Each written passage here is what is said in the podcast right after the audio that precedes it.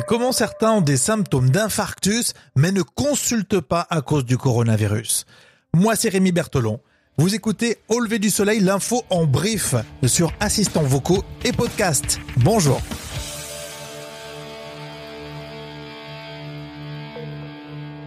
Au lever du soleil Avec Rémi.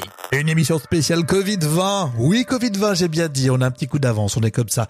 Vous lancez votre journée de confinement, on reste ensemble à la maison quoi qu'il arrive. Le sujet du jour, des personnes qui présentent des symptômes d'infarctus mais qui ne consultent pas.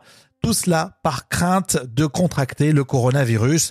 C'est ce qu'on a vu et entendu sur Radio-Canada Info avec l'accent. Conséquence inattendue de la COVID-19, les consultations pour problèmes cardiaques aigus sont en baisse de plus de 40 au pays. La tendance inquiète d'ailleurs les spécialistes.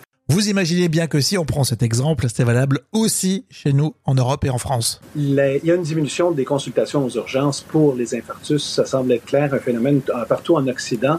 Est-ce que c'est parce que les gens craignent euh, d'attraper la COVID? Euh, on pense que c'est à cause de ce phénomène-là. Oui. le problème est observé ailleurs aussi, je pense, en Italie, en France, en Espagne.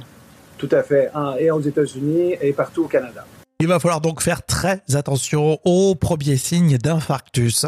Euh, dans un infarctus, dans un contexte d'infarctus, la consultation rapide est primordiale. Les minutes sont importantes, évidemment les heures, mais quand on perd des jours, il y a plus de dommages qui sont causés au niveau du muscle du cœur, donc il y a plus de conséquences graves chez les malades. Donc, on souhaiterait que les gens, on implore les gens de consulter rapidement en cas de douleur thoracique, irradiant au niveau des mâchoires, au niveau des membres supérieurs, associé avec une difficulté respiratoire. Le docteur Arsène Basmidjan, président de l'Association des cardiologues du Québec sur Radio-Canada Info, a retrouvé bien sûr en intégralité et en replay.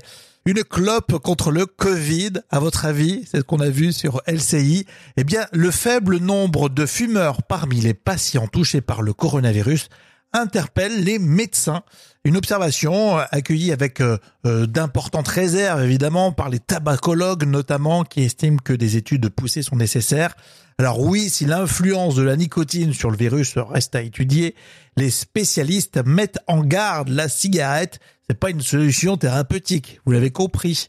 Hein Avoir deux fois le coronavirus, on le sait, c'est possible et c'est confirmé par la chef de la diplomatie sud-coréenne, Kang Kyung-hwa, et qui l'a dit à France 24. La Corée du Sud, qui a rapidement maîtrisé d'ailleurs la propagation du Covid-19, a constaté que certains patients guéris du Covid ont été à nouveau testés positifs quelques jours plus tard, à savoir que la Corée du Sud a expédié 600 000 kits de tests de dépistage aux États-Unis. Écoutez deux fois le même podcast, c'est possible évidemment, mais en découvrir un autre, c'est encore mieux. Dans l'épisode précédent, on parlait du coronavirus et du lien avec les religions.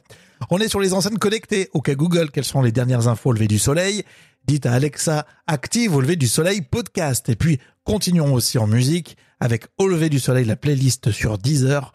On écoute cette semaine Zazie qui s'engage en faveur de la Croix-Rouge avec une chanson inédite qui s'appelle Après la pluie. On pense évidemment à vous. Courage.